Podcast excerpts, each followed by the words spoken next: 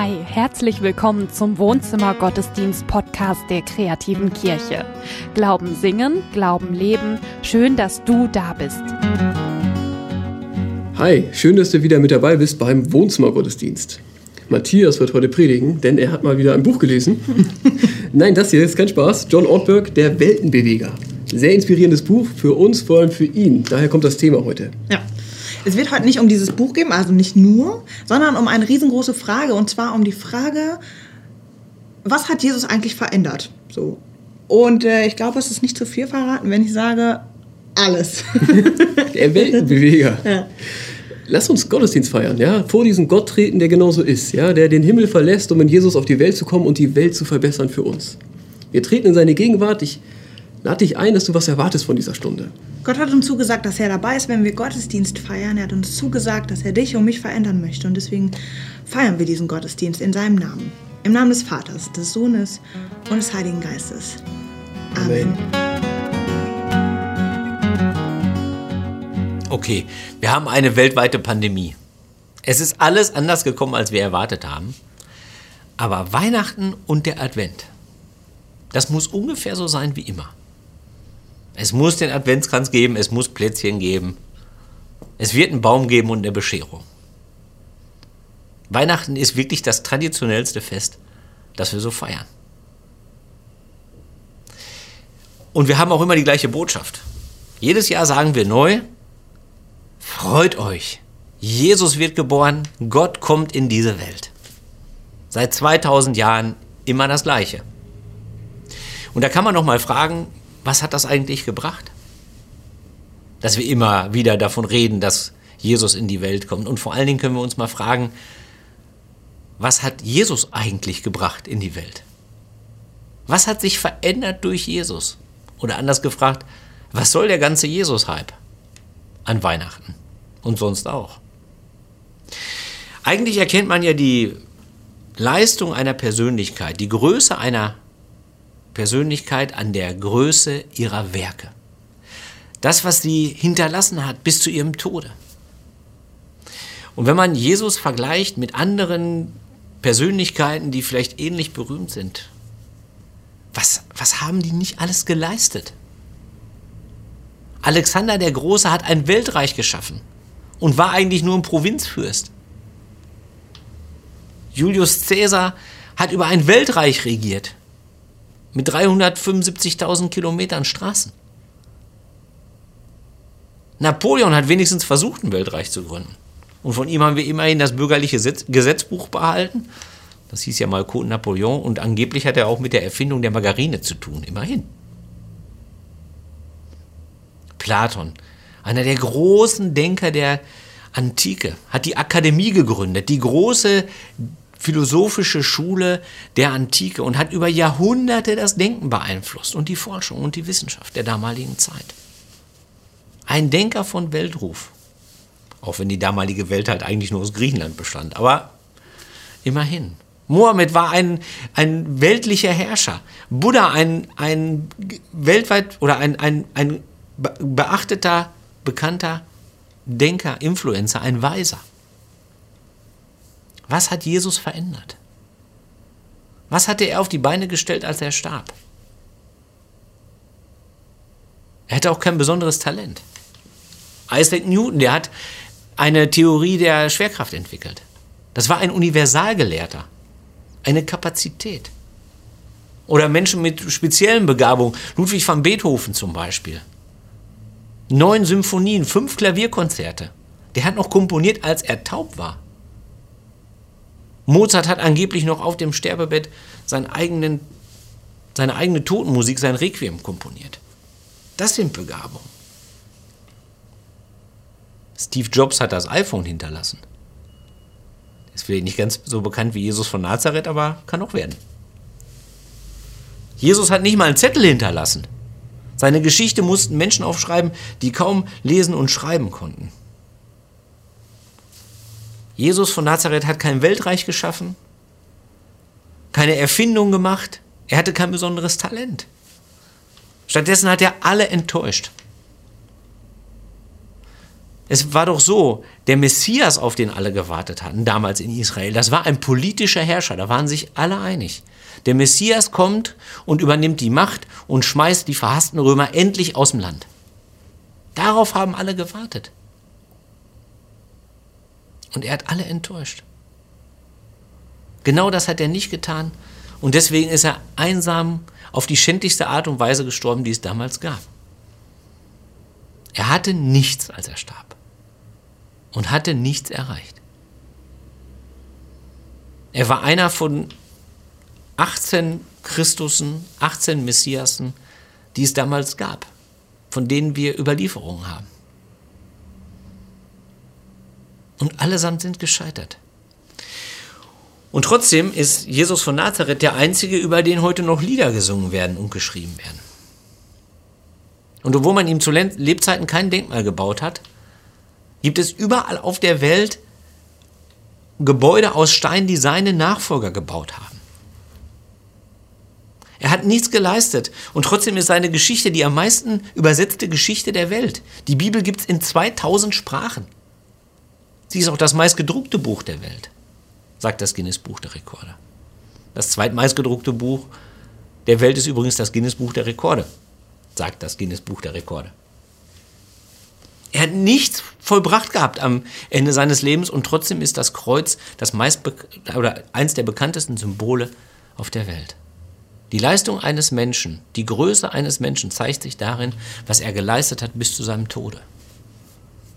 Nur bei Jesus von Nazareth nicht. Da zeigt sich seine Größe in dem, was entstanden ist nach seinem Tod. Denn man kann an die Auferstehung Jesu glauben oder nicht. Man muss anerkennen, dass seine Schüler und seine Freunde, die weggelaufen sind, die ihn verlassen haben, die nichts von ihm hatten, die keinen Beweis hatten, die enttäuscht waren und verbittert, dass die sehr kurz nach seinem Tod eine ungeheure Energie entfaltet haben die das ganze römische Reich verändert hat, die die ganze römische Gesellschaft verändert hat. Sie haben Gemeinschaften gegründet, die es vorher in dieser Art nicht gab. Gemeinschaften, in denen Arme und Reiche zusammenkamen, in denen man sich gegenseitig geholfen hat, in denen man sich unterstützt hat, in denen man Kranke gepflegt hat. Die gemeinsam so stark waren, dass sie die Verfolgung durch den römischen Staat ausgehalten haben. Es konnte zum Beispiel sein, in den Versammlungen der ersten Christen, dass die Sklaven und ihre Besitzer, dass die nebeneinander gesessen haben. Mehr noch, es konnte sein, dass der Besitzer dem Sklaven die Füße waschen musste, weil Jesus gesagt hat, seid untereinander wie Diener. Oder ein anderes Beispiel. Es war, es ist belegt und war auch rechtlich erlaubt, dass äh, Mädchen nach der Geburt bis zum achten Tag nach der Geburt straffrei getötet werden durften und dass Kinder, die Behinderungen hatten, getötet werden durften. Das haben die Christen beendet.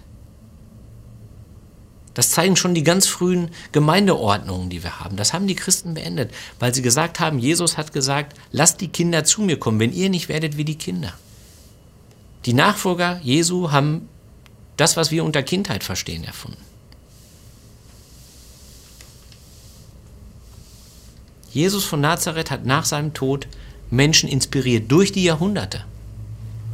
Florence Nightingale zum Beispiel. Jetzt machen wir einen weiten Sprung. Die hätte das angenehme Leben führen können einer wohlhabenden Frau in der Mitte des 19. Jahrhunderts in England. Mit Landsitz, Familie, Kindern, vielen Dienern, die einem ein bequemes Leben verschaffen.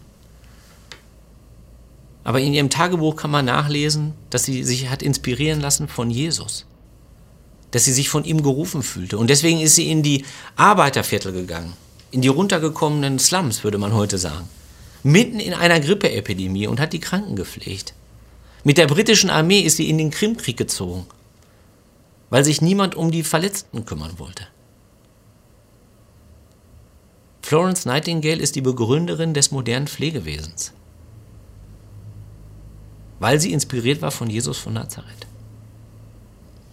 Oder John Newton, der hat ein bisschen eher gelebt. Die kreative Kirche hat ein Musical über ihn gemacht. Amazing Grace heißt das.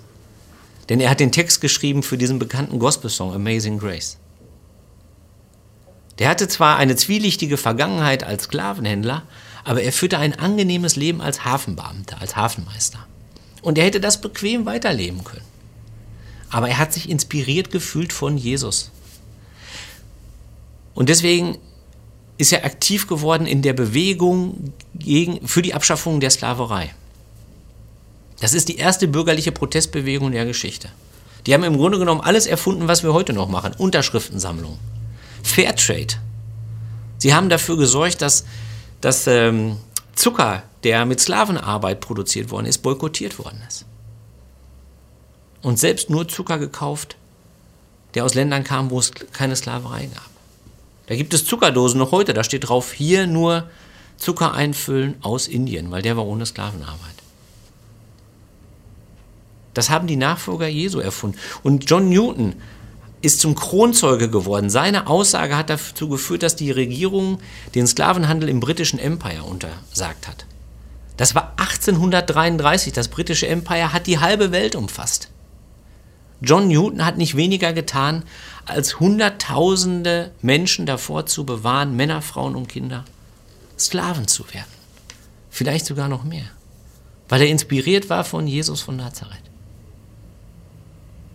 Dietrich Bonhoeffer, Theologieprofessor, hochbegabt, der hätte aus seinen Auslandsreisen flüchten können vor den Nazis. Er war verfolgt von den Nazis. Er wusste, es wird mir schlecht gehen. Seine Freunde haben ihn bekniet, komm zu uns nach Amerika. Und er hat es nicht getan. Er hat den Kampf aufgenommen gegen den Tyrann. Und noch in der Zelle hat er seine Mitgefangenen ermuntert und ermutigt. Sie haben gesagt, niemand ist so gelassen aus der Zelle getreten wie Dietrich Bonhoeffer. Und kurz vor seinem Tod schreibt er von guten Mächten wunderbar geborgen. Erwarten wir getrost, was kommen mag. Gott ist bei uns am Abend und am Morgen und ganz gewiss an jedem neuen Tag. Die Liste, die lässt sich ja so weitermachen. Martin Luther, der kleine Mönch, der sich anlegt mit den Mächtigen seiner Zeit. So als, das ist so, als würde ich mich mit Donald Trump streiten. Martin Luther King. Mutter Teresa und die ganzen Mönche und Nonnen, die durch die Jahrhunderte Kranke gepflegt haben und bis heute und das bis heute machen. Die vielen Christen in der Bürgerbewegung der DDR, alles voll mit Anhängern von Jesus. Und in der Kunst, in der Kultur, was ist dadurch alles entstanden? Die Werke von Bach, unter jedem Werk von Bach steht Soli Deo Gratia. Allein Gott sei Ehre. Bis in, die, bis in die moderne Zeit, die Künstler, die hier auftreten, was für ein Talent bringen die mit? Die ganzen Gospelchöre Land auf, Land ab. Viele tausend Menschen kommen da zusammen, weil sie inspiriert sind von Jesus von Nazareth. In der Politik geht es so weiter, dass wir so etwas haben wie Menschenrechte. Das ist alles begründet worden mit dem Gott, den wir beigebracht haben, den wir gelernt haben von Jesus von Nazareth. Alles ist im Namen Jesu passiert. Sein Einfluss auf unser Denken, auf unser Handeln, auf unsere Werke, äh, auf, unsere, ja, auf das, was wir handeln, auf unser Handeln, auf das, was wir tun, ist so umfassend, dass wir es gar nicht mehr merken. Wir fragen uns, wo ist das Christliche in unserer Gesellschaft? Und es ist allumfassend. Die Wirkung von Jesus ist so stark, dass er das sogar aushält, dass sein Name missbraucht wird. In seinem Namen sind Kriege angefangen worden. In seinem Namen wurden Menschen missbraucht und unterdrückt. In der Kirche. Die Opfer von sexuellem Missbrauch. Die Homosexuellen, die die Kirche unterdrückt hat. Alles im Namen Jesu. Und das hat er alles ausgehalten. Trotzdem ist die Sehnsucht nach ihm groß. Trotzdem hat er heute mehr Anhänger weltweit jetzt, natürlich nicht in Europa, aber weltweit als jemals zuvor. Wie kann das sein? Wie kann es sein, dass sich die Größe eines Menschen normalerweise darin zeigt, was er geleistet hat bis zum Tode und nur bei Jesus nicht? Dass sich das nach seinem Tode zeigt. Was ist anders an diesem Menschen? An diesem Menschen ist anders, dass Gott mit ihm etwas Neues begonnen hat.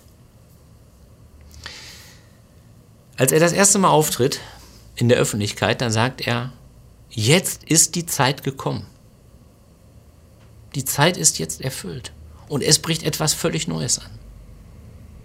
Und wie diese Zeit aussieht, das zeigt er dann mit seinem Leben. Dass Kranke geheilt werden, dass die Verlorenen Hoffnung haben, dass das, was nach unseren Maßstäben klein ist, groß wird, dass das, was nach unseren Maßstäben den Tod bringt, nämlich das Kreuz, in Wahrheit der Weg zum Leben ist. Gott hat mit ihm etwas Neues begonnen, und zwar für uns, weil Jesus uns einen Gott gelehrt hat, der anders ist, der ganz nah ist und ganz real. Gott ist nicht irgendwo oder so ein egoistischer Haufen von irgendwelchen Göttern, die total unmoralisch sind und total verlogen, so wie, so wie äh, im, in Griechenland zum Beispiel oder auch in Rom die, die, die, die Götter waren, sondern Gott ist ganz real. Er ist ein Vater, der dem eigensinnigen Sohn entgegenkommt. Er ist die Frau, die, die alles auf den Kopf stellt, die ganze Wohnung auseinanderbaut auf der Suche nach der einen Münze. Er ist der Hirte, der sich nicht mit den 99 Schafen zufrieden gibt, sondern sich aufmacht und voller Mühe das eine zurückbringt. Das ist für Jesus von Nazareth Gott. Jesus hat seine Wirkung entfaltet, weil er alles anders gemacht hat als alle anderen. Weil er ganz unten angefangen hat und dieses Verständnis von Gott gelebt hat und Menschen geliebt hat und ihnen die Freiheit gelassen hat, sich zu entscheiden. Deswegen ist er der Wendepunkt unserer Geschichte. Und deswegen ist es richtig, dass wir, dass wir unsere Zeit nach seiner Geburt berechnen. Weil es der Wendepunkt der Geschichte ist. Deswegen ist es richtig, dass wir seit 2000 Jahren das immer und immer weiter wiederholen. Jetzt kann man sagen, vielleicht stimmt das alles gar nicht. Vielleicht ist es so gewesen, dass Jesus nur zum richtigen Zeitpunkt am richtigen Ort war. Und die Leute hatten sowieso die Nase voll vom Imperium Romanum. Vielleicht hatten die Menschen ja alle nur darauf gewartet, dass das eine anstößt. Vielleicht ist es aber auch genau andersrum gewesen. Nämlich, dass keiner darauf gewartet hat. Und Gott das angestoßen hat. Was hat sich schon verändert durch Jesus von Nazareth? Wir haben uns verändert. Wir Menschen haben uns verändert und verändern uns immer weiter. Und deswegen ist es gut und wichtig, dass wir uns jedes Jahr neu daran erinnern. Und deswegen ist es richtig, dass wir dieses Fest so traditionell feiern.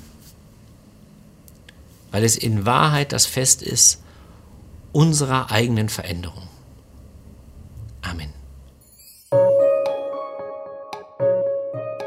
Ich finde es großartig, wenn Jesus alles verändert hat und zu was das geführt hat. Für mich war es irgendwie so ein, irgendwie ein sehr, sehr schöner Blick, der mich einfach fröhlich gemacht hat. So mhm. das zu sehen, was alles schon passiert ist und was man auf ihn zurückführen kann. Ich ja. echt toll, einfach. Ja.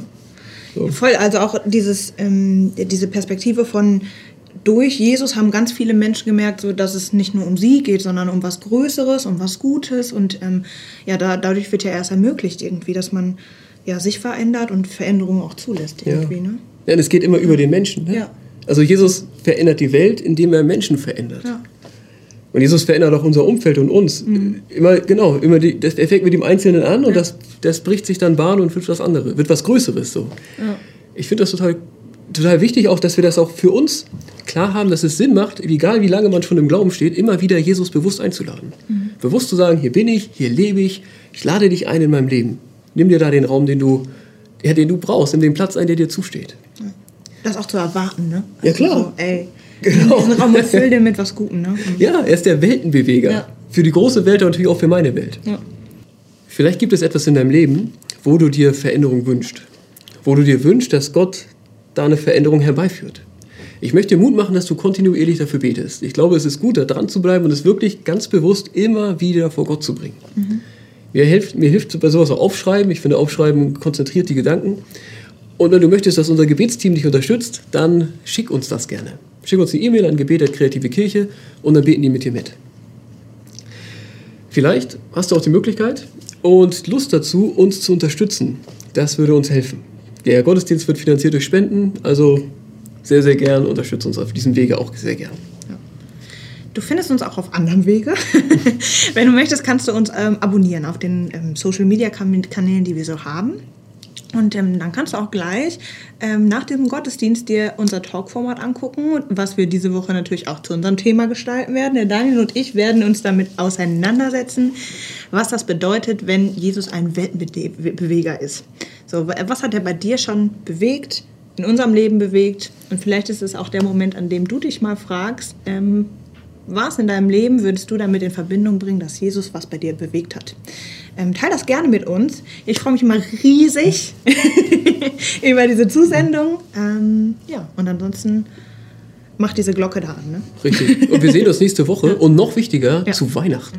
Ja, wir sind schon voll am Plan. Es wird richtig, richtig schön. Ich bin ein bisschen freudig aufgeregt, sage ich mal. Man ja. sollte es nicht verpassen. Man könnte vielleicht sogar Freunde einladen, das auch zu gucken oder so. Mhm. Weihnachten machen wir Wohnzimmergottesdienst.